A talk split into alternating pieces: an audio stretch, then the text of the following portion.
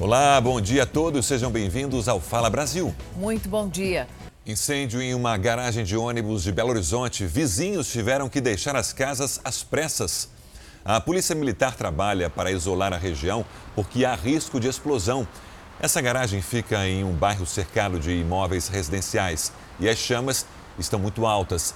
Dez ônibus foram destruídos. Ainda não há informações de feridos. Daqui a pouco voltamos ao vivo com esse incêndio. E nós voltamos a falar sobre o incêndio em uma garagem de ônibus em Belo Horizonte. Vamos ao vivo para lá com a repórter Kiwane Rodrigues. Kiwane, informações sobre feridos?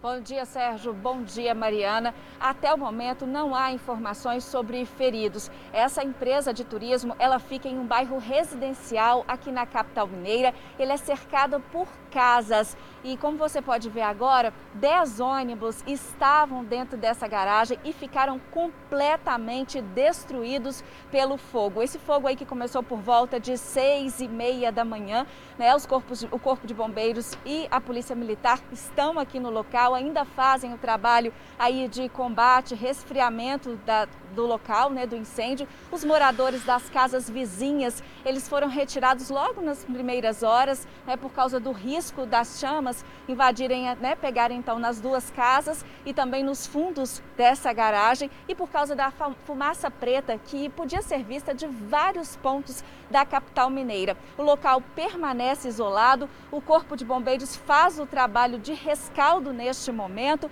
e a Polícia Militar o controle e o isolamento deste local aqui nessa garagem de ônibus que fica então em um bairro residencial de Belo Horizonte. Sérgio, Mariana. Obrigado, Kiwane. E o incêndio que atingiu uma fábrica de produtos químicos está provocando preocupação às autoridades em Illinois, nos Estados Unidos. A indústria fica a apenas 300 metros de um rio que corre por toda a cidade. Por isso, os bombeiros temem que a água usada para controlar as chamas escoe para o córrego e contamine a região. A solução vai ser deixar o fogo queimar até apagar sozinho. 70 trabalhadores que estavam no local foram retirados em segurança. As causas do incêndio são investigadas. É, imagina todo o produto químico de uma indústria desse tamanho correr depois do incêndio, né, para o rio que corta toda a região. Nossa, e ao mesmo tempo, para consumir cena. isso tudo. É, vai demorar. Nossa. Quanto mais preta a fumaça, mais tóxica. Olha que absurdo. E a preocupação com a água, né? Um homem foi preso com 200 quilos de drogas em São Paulo. E era tanta maconha dentro do apartamento que a polícia achou o local, acreditem, pelo cheiro. Jefferson Paulo da Silva Cerqueira, de 31 anos, era o responsável pela droga. Ele tentou se esconder da polícia durante uma abordagem na rua. Estávamos no patrulhamento, suspeitamos que ele poderia estar levando algo de ilegal nas suas vestes, algum objeto ilegal nas suas vestes. E quando a viatura passou, ele de imediato tentou se esconder dentro de um, de um bar que, aqui na região.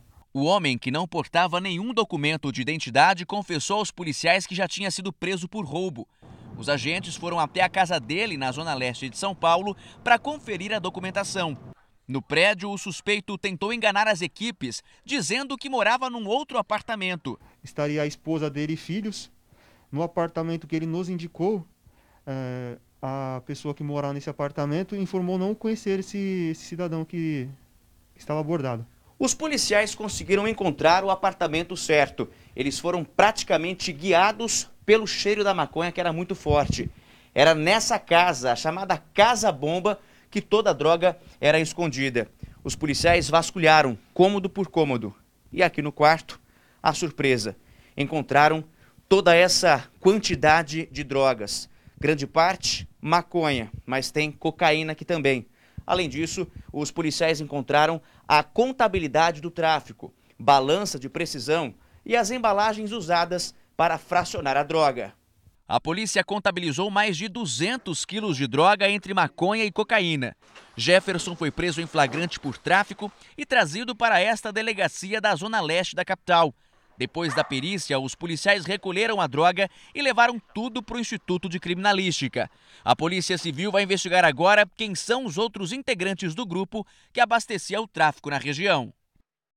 A Polícia Civil cumpre hoje mandados de prisão e de busca e apreensão contra suspeitos de roubos a bancos na Bahia. Yula Braga tem os detalhes ao vivo. Yula, bom dia. Quantos agentes participam dessa operação?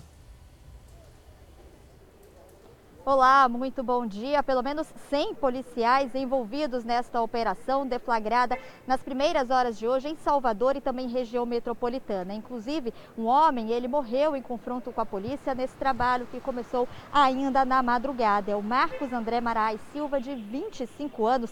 Ele chegou a ser socorrido, mas não resistiu. Segundo a polícia, ele seria o responsável pelo manuseio e preparo dos artefatos explosivos que eram utilizados nas investidas criminosas contra instituições financeiras. Com ele, a polícia também encontrou armas e drogas.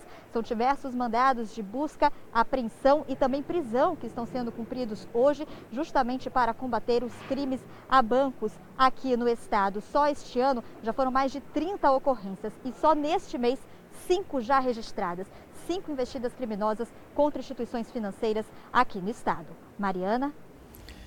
A Anvisa, Agência Nacional de Vigilância Sanitária, aprovou a extensão da validade da vacina da Janssen. Mayra Guedes, bom dia. Essa notícia é boa para o governo brasileiro. Olá, muito bom dia. É boa sim, viu? Porque o último lote encomendado da Janssen tinha uma validade inicial apertada, só até o próximo dia 27. A Anvisa ampliou o prazo de validade de 3 para 4 meses e meio em caso de armazenado a, 8, a 2 e 8 graus Celsius. E, em consequência, o novo prazo de validade do próximo lote deve ser ampliado até o dia 8 de agosto, de acordo com a previsão do Ministério da Saúde. A chegada de mais 3 milhões de doses foi transferida de hoje para amanhã.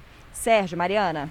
É, as vacinas ainda não chegaram, né, Sérgio? Mas essa extensão da validade, ela pode ser feita porque o que os técnicos analisam e avaliam se ela ainda vai ser potente como vacina, se ela ainda vai ser boa como vacina, se ainda vai ter eficácia. E a resposta foi sim. E se, passado esse tempo de três meses, é, no quarto mês ela não vai ter impurezas, ela não vai começar a ter um material é, mais decomposto dentro dela? E não. Então, ela pode sim ter essa extensão feita, porque ela ainda vai ser um bom produto e vai poder ser injetado dentro do nosso corpo. Né? Importância com os cuidados na armazenagem dessa vacina também. Um assassino sangue frio mobiliza as polícias do Distrito Federal e Goiás neste momento.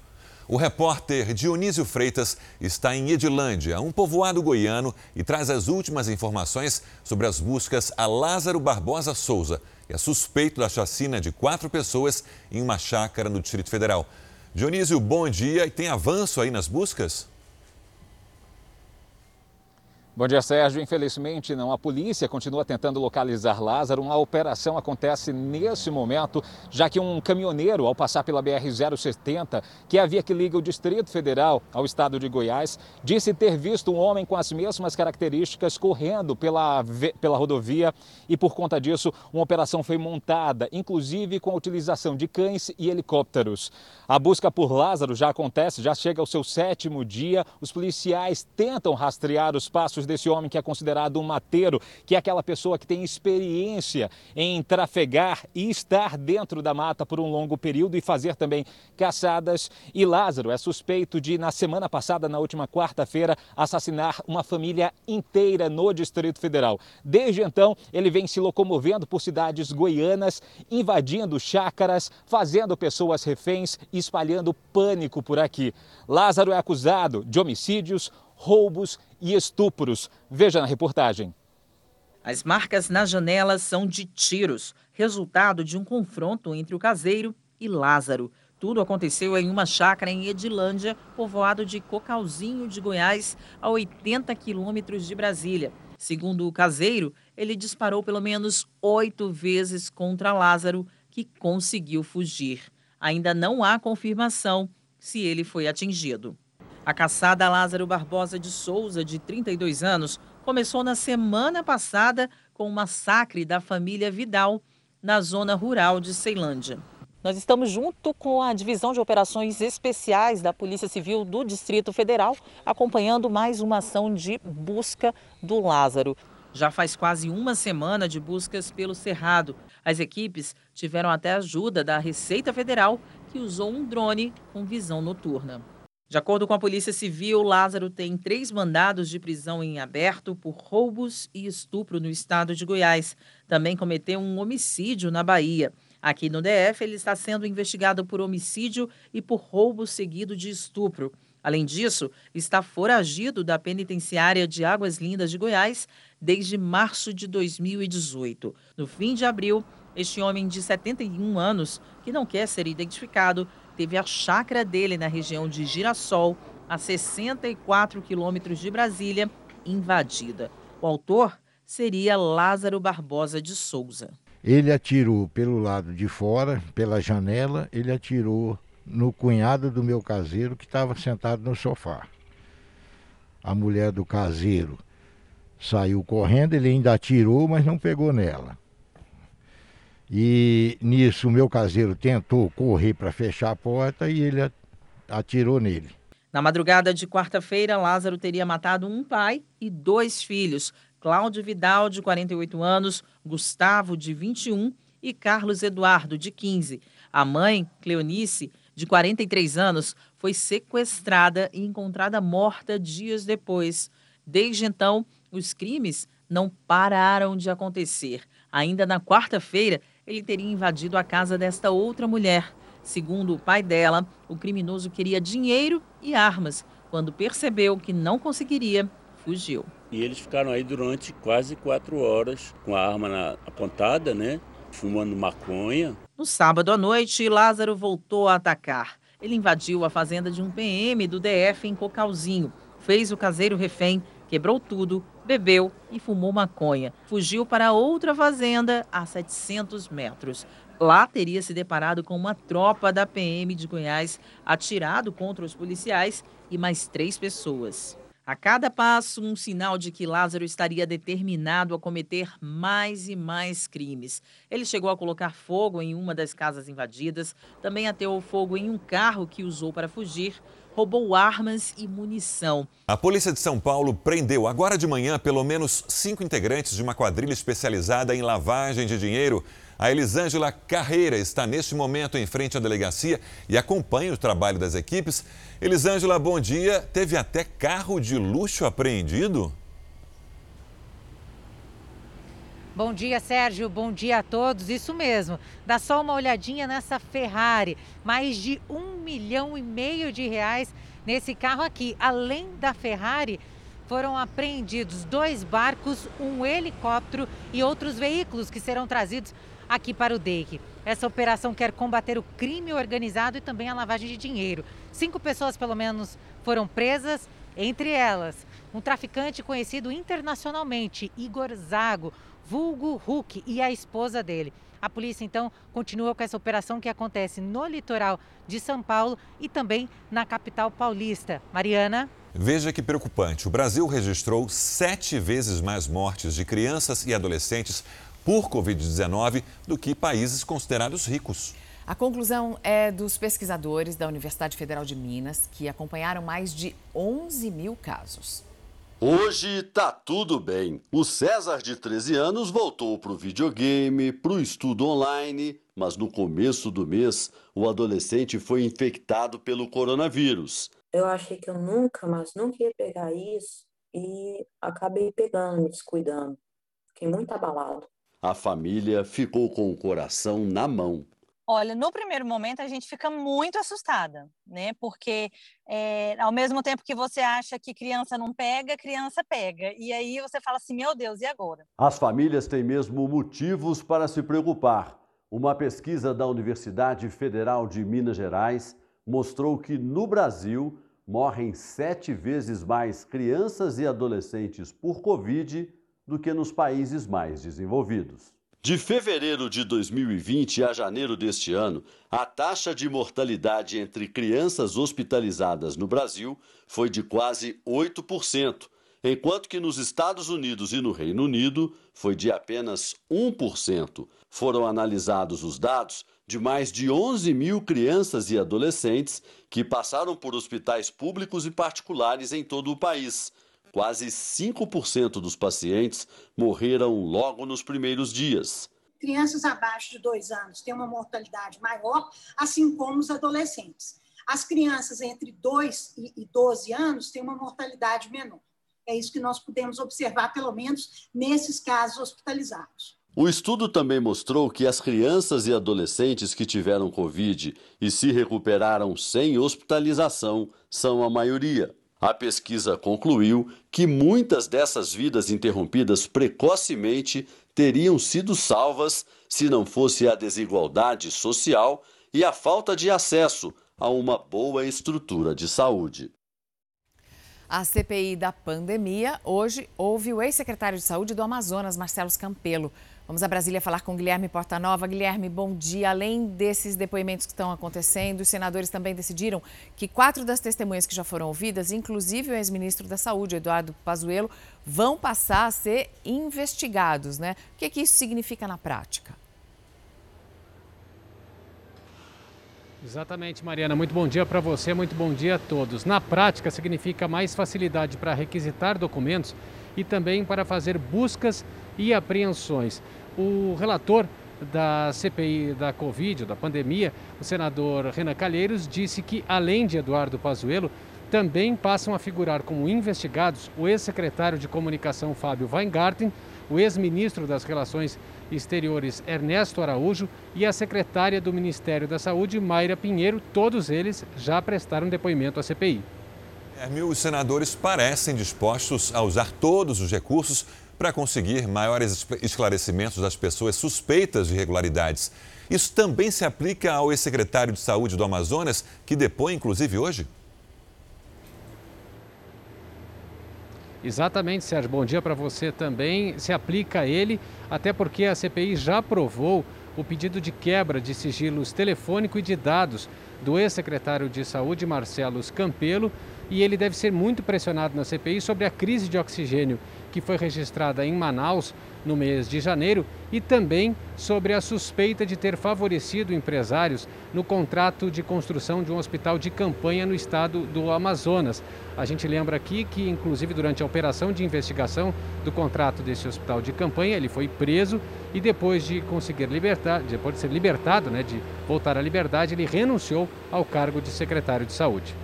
O novo aumento do gás tirou o sossego das donas de casa, pesou no orçamento familiar, mas também aumentou a preocupação dos donos de bares e restaurantes, que já foram muito afetados pela pandemia. A chapa precisa estar sempre quente se a malha não quiser perder nenhuma venda de lanche. Para isso, haja gás, mais de um botijão por semana. Qualquer aumento no preço do insumo é uma grande preocupação para a sobrevivência de quem trabalha no ramo da alimentação, ainda mais em tempos de baixo movimento. A gente está praticamente quase fechando isso daqui, porque é, não tem movimento, não tem clientes. Não tem como economizar o gás, né? Não, não tem, porque fica a todo momento ligado, né? Não é só para o comércio. A alta do gás também já pesou no orçamento das famílias. Pablo conta que a cada troca de botijão vem uma nova surpresa. Tem que ter jogo de cintura para fazer o salário render. Um ano atrás era 65 reais. Hoje está para 90, 130 reais o preço. A gente não, já não ganha nada para pagar para comprar gás, esse preço só mata a gente. O reajuste agora é de 5,9%, o que equivale a cerca de R$ 6,00 em cada botijão de 13 quilos. Isso porque o litro do GLP passa a sair das refinarias da Petrobras 19 centavos mais caro, com um valor de R$ 3,40. Na semana passada, antes do reajuste, o preço do botijão já variava de R$ 73 a 125 reais no país. O gás é um derivado de petróleo. Então ele segue o rumo do petróleo internacional que tem subido muito nos últimos meses, mas tem subido bastante. E isso obviamente acaba por influenciar o preço final o gás ele aumenta o preço do restaurante, o gás aumenta o preço da produção industrial, aí no fim acaba influenciando o preço do produto e por fim também a inflação. Nesta pastelaria são usados 360 litros de gás ao mês. O proprietário estima um gasto mensal de 150 reais a mais no custo de produção dos alimentos só com este reajuste. Ele já sabe que vai ter que mexer nos preços do cardápio. Para a semana que vem já fazer os aumentos dos preços, né? Numa média de, de 8% a 10% no, nos produtos, por causa de, desses aumentos em geral. Laticínios, queijo, a carne mesmo subiu bastante. Já Sheila vai seguir tentando segurar o preço do almoço para não perder mais clientes nas duas unidades da rede de restaurantes em Recife. Em seis meses, o custo mensal do gás subiu 320 reais. E nessa conta, ainda nem entrou este mais novo reajuste. A gente está tentando não repassar esse aumento, está economizando de outras formas, energia, material de expediente.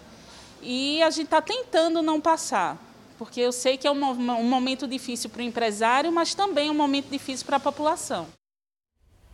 A questão financeira é o segundo maior motivo de crise entre os casais, a famosa DR. Uma pesquisa feita pelo Banco Central e pelo Sistema de Proteção ao Crédito mostra que quase 46% dos casais brasileiros brigam por causa do dinheiro. Claro, né? DR é discutir a relação e discutir também as finanças. Esse é o segundo maior motivo das separações, perde só para a infidelidade. E como lidar com seu parceiro? Como falar com ele quando o assunto são as finanças? A gente preparou algumas dicas. A Milena confessou que sempre foi descontrolada com as finanças e que a situação causava brigas com o parceiro. Ah, vamos fazer tal coisa e ele, ah, a gente não tem dinheiro. Ah, não, paga, passa no cartão de crédito e depois a gente vê. Aí ele, não, a gente não vai fazer. E aí isso causava aquele clima tipo, ah, eu só quero me divertir um pouco e ele tá sendo bem. Como eu posso dizer? Certo. Para não continuar com os desentendimentos, eles resolveram combinar o seguinte: 55% do que eles ganham vão para as despesas da casa e 45% para as despesas pessoais. Todo casal briga por conta de dinheiro. Então, se a gente conseguisse evitar essa briga por conta de dinheiro, a gente meio caminho tá A gente deixava as brigas para outros problemas. Na vida do Lincoln e da Marcela, essa organização não existe. A vida financeira é uma bagunça. Eu acho que acaba sendo um obstáculo para a gente conseguir viver um pouco melhor, fazer as coisas que a gente gostaria de estar fazendo. O estresse é maior quando eles nem sabem quem vai pagar as contas que chegam. Fica aquele negócio ah, eu não vou pagar porque ela vai pagar. E ela pensa assim, não, ele, eu, eu não vou pagar porque ele vai pagar. E aí ninguém paga e aí já era. Problemas e desentendimentos que são comuns por aqui. De acordo com uma pesquisa realizada pelo Serviço de Proteção ao Crédito e pelo Banco Central, 46% dos casais brasileiros brigam por causa do dinheiro. O desequilíbrio financeiro é a segunda maior causa das separações perdendo apenas para a infidelidade. A pesquisa menciona que 29% dos entrevistados não revelam as contas para o parceiro ou parceira e 15% pontuam que falar sobre dinheiro não combina com o relacionamento afetivo. Esta educadora financeira acredita que o caminho para se ter uma boa relação é justamente o contrário. Tem que sentar, e conversar. A primeira dica seria o casal criar um orçamento conjunto. E isso seria sentar para conversar, ver, ver quanto cada um tem né, de renda, para saber o que, que é possível é, fazer como casal, juntos. Né? A confiança tem que estar sempre presente. Não dá para esconder nada do parceiro. Eu acredito que seja muito comum justamente pelo motivo né, que causa muita briga hoje aqui no Brasil entre casais, que é um discordar dos gastos do outro. Então, às vezes pode acontecer de um estar tá escondendo esses gastos para evitar esse tipo de problema no relacionamento. O primeiro navio de cruzeiro chega hoje à Espanha desde o início da pandemia. Vamos ao vivo com a nossa correspondente Ana Paula Gomes, direto de Lisboa. Ana, mata a gente de inveja. Onde vai atracar esse navio? Boa tarde. Mata todo mundo, né? Bom dia, Sérgio, Mariana, todo mundo que acompanha a gente aqui no Fala Brasil. Será no Porto de Málaga, uma cena que a gente não vê há um ano. Lembrando que a costa espanhola é um dos destinos preferidos dos cruzeiros. A ideia é que esses passageiros desembarquem em Málaga para conhecer a cidade. Eles vêm das Ilhas Canárias para evitar a transmissão do vírus ou andar em bolhas. Agora, Ana Paula, hoje também a França começa a vacinar crianças e adolescentes com mais de 12 anos. Uma outra boa notícia, né? O anúncio foi feito pelo presidente Emmanuel Macron depois da França atingir 50% da população adulta com pelo menos uma dose, cerca de 30 milhões de franceses. A ideia é alcançar a imunidade de grupo, ainda mais com a vacinação de crianças e adolescentes.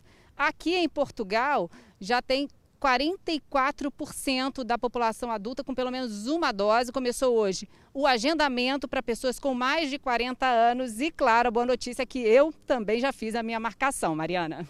Parabéns, Ana Paula. Vai compartilhando aqui com a gente. Uma das sete maravilhas do mundo, o Taj Mahal, na Índia, reabre para o público amanhã.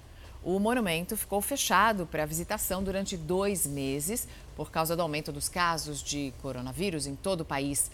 Só que nas últimas semanas as infecções vêm caindo nas principais cidades da Índia, como Nova Delhi, Mumbai, e o governo decidiu suspender algumas restrições. A Índia registra mais de 29 milhões de casos, com 374 mil mortes, número oficial, desde o início da pandemia, segundo o balanço da OMS. Aqui no Brasil foi preso em Sergipe o homem suspeito de aplicar golpes em várias mulheres em todo o país. Os golpes de Diego Aparecido Alves dos Santos, de 29 anos, foram mostrados no Domingo Espetacular aqui na Record TV. Algumas das vítimas contaram como ele agia. Para impressionar, ele se passava por médico e engenheiro, ia aos encontros com carros importados e roupas de grife. Depois de conquistar a confiança, ele usava os cartões de crédito e cheques ou roubava as joias das vítimas. Diego foi preso em flagrante em Aracaju. Que bom, né? Um serviço mesmo. Mostra a imagem da pessoa e ajuda a polícia a encontrar o suspeito.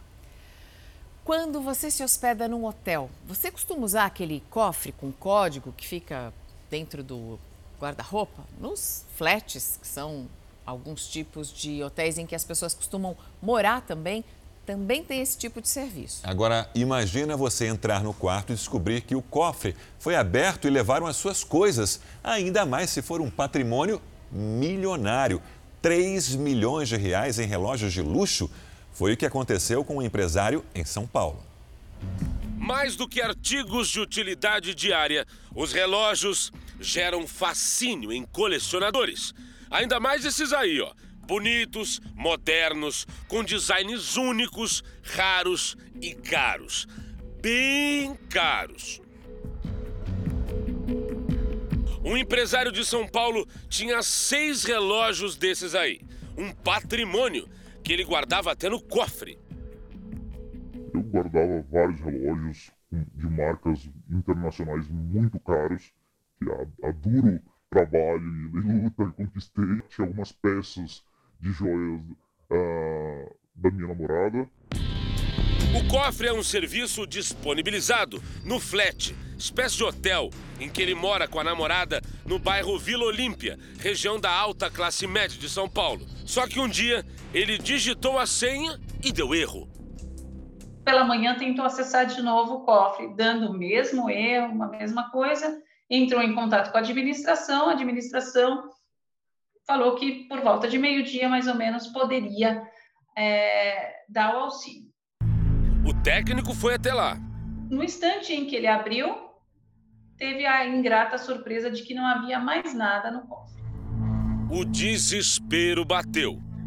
Desespero, indignação, revolta, nervosismo, tristeza. E eu fiquei muito nervoso, muito agitado. Nunca, nunca, nunca, nunca tinham me furtado, roubado, assaltado, nada disso. Além dos relógios, levaram dinheiro em espécie e o passaporte italiano dele, que depois foi encontrado numa estação do metrô. A vítima registrou o boletim de ocorrência aqui na 15ª Delegacia de Polícia, que é a responsável pelo bairro. Mas já se passaram 30 dias e os delegados ainda não instauraram um inquérito, que é um instrumento investigativo da Polícia Civil. Somente com ele aberto é que os investigadores vão oficialmente a campo, interrogam pessoas e perícias são feitas.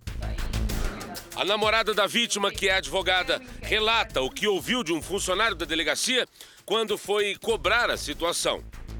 O que é que ele diz? Não, eu primeiro preciso fazer uma investigação informal para que eu chegue à autoria e depois eu o inquérito.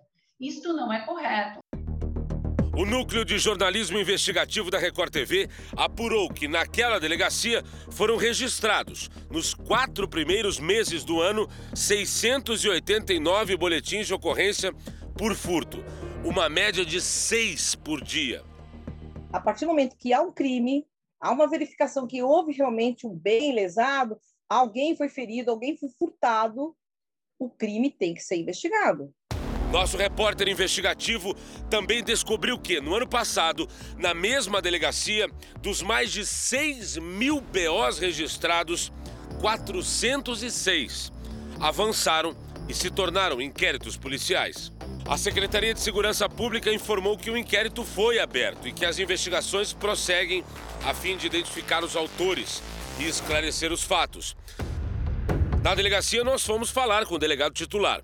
Ele não podia gravar naquele momento, mas disse que o inquérito foi aberto, que não acharam impressões digitais no cofre e que estão analisando as imagens do circuito interno do condomínio. Aliás, isso tem gerado uma inquietação nas vítimas, já que o síndico não permitiu que eles sequer assistissem às imagens. Eu sei que conversou ao telefone com a minha namorada e disse que a obrigação dele era defender o, o, o, o, condomínio. Ele não sabia o papel dele aqui dentro, é defender os condôminos, não o condomínio, que são coisas complementares. Mas ele tem que defender quem mora aqui dentro. Minha integridade. Isso não foi defendido. O que se supõe é que a pessoa que entrou dentro do apartamento é que tinha conhecimento que haviam coisas de valores e que já tinha conhecimento que iria direto ao cofre. O empresário espera que algo possa ser recuperado, mas já definiu que naquele flat não mora mais. Um contribuinte a menos para um empreendimento que cobra de 7 a 10 mil reais por mês dos moradores e que precisa reforçar a segurança. A Polícia de São Paulo faz neste momento uma mega operação na comunidade de Paraisópolis, zona sul da cidade. O Guilherme Mileta está no local e acompanha de perto as equipes Guilherme, bom dia. Quais são as primeiras informações sobre essa operação? Oi, bom dia Sérgio, Mariana, bom dia a todos que acompanham o Fala Brasil. São 300 policiais envolvidos nessa operação em Paraisópolis, na zona sul de São Paulo. Isso envolve os batalhões do Choque, do COI, do Canil, Rota, Cavalaria e várias viaturas da Polícia Militar aqui da área. São todas as 14 saídas da comunidade de Paraisópolis que estão com viaturas da Polícia Militar, isso para fazer esse controle de prevenção à entrada e saída. O objetivo principal é o combate ao tráfico de drogas e também a prevenção de bailes funks que incomodam tanto os moradores aqui de Paraisópolis. Claro que se a polícia encontrar alguma pista que leve ao paradeiro dessas duas mulheres, dessas duas adolescentes que estão desaparecidas desde o dia 3 de julho, eles também vão averiguar, junho, perdão, eles também vão averiguar essa denúncia aqui. Então a situação por enquanto está bem calma. Isso, essa operação começou por volta das 8 horas da manhã. Mariana. Agora a gente vai falar sobre aquele galo que foi preso, levado de camburão para a delegacia no Paraná, depois que o vizinho reclamou da cantoria do bicho.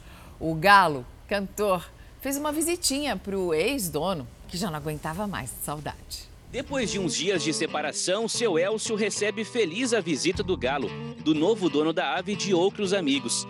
E a conversa gira sempre, é claro, em torno da repercussão que o caso da ave ganhou o Brasil afora, coisa que seu Elcio sequer imaginou que pudesse acontecer. O que, que tá acontecendo comigo e tal, né? Daí eu falei assim, não, o galo é demais também, né? Após ser denunciado por um vizinho por cantar demais e perturbar o sossego dos moradores, o galo que era do seu Elcio foi preso, levado de Camburão para a delegacia de Vaiporã. Não demorou muito para que a ave fosse liberada. O seu Elcio mora nesta casa há 30 anos. Aqui cuidou da mãe, do pai e dos dois irmãos que já morreram. Ele nunca imaginava que essa situação do galo, apesar de ser bastante engraçada, iria mudar de vez a sua vida. Depois de toda a polêmica, o galo foi vendido para o amigo Elias, que, sensibilizado com as condições de moradia de Elcio, se juntou com outros dois empresários da cidade para ajudar. O imóvel vai ganhar pintura e móveis novos. Há vários empresários é, se também se sensibilizaram e estão também doando, né? Muitas é, comida. O bicho ficou mais famoso que a Torre Eiffel da cidade principal ponto turístico de Vaiporã. Nas redes sociais, a imaginação correu solta. Os memes se multiplicaram. achei bem engraçado, vários memes na internet, né? E a gente deu muita risada. Uma coisa é certa, o galo famoso vai ficar bem longe da panela. Levar ela no- num local aí que a gente já tem preparado com mais outros animais, outras aves aí, e ele vai viver lá até Deus levar ele. Já está na hora de arrumar uma companheira para esse galo e um perfil na rede social. Tá famoso. Não é? Eu vou seguir o galo. Uma americana usou um bilhete comprado há mais de 30 anos para entrar em um aquário de Boston, nos Estados Unidos. Olha só, o ingresso foi comprado pela tia-avó da menina em novembro de 1983. Como já estava perto do horário de fechamento, Catherine decidiu voltar outro dia e guardou o papel de recordação. Foi só recentemente que ela deu para a sobrinha, a jovem Raquel, que por coincidência se mudou para a cidade para fazer faculdade. Felizmente, o ingresso estava intacto e ela pôde aproveitar o passeio. Tá vendo? 37 anos depois usou a mesma entrada. Isso é muito legal. O Fala Brasil termina agora. Um bom dia para você.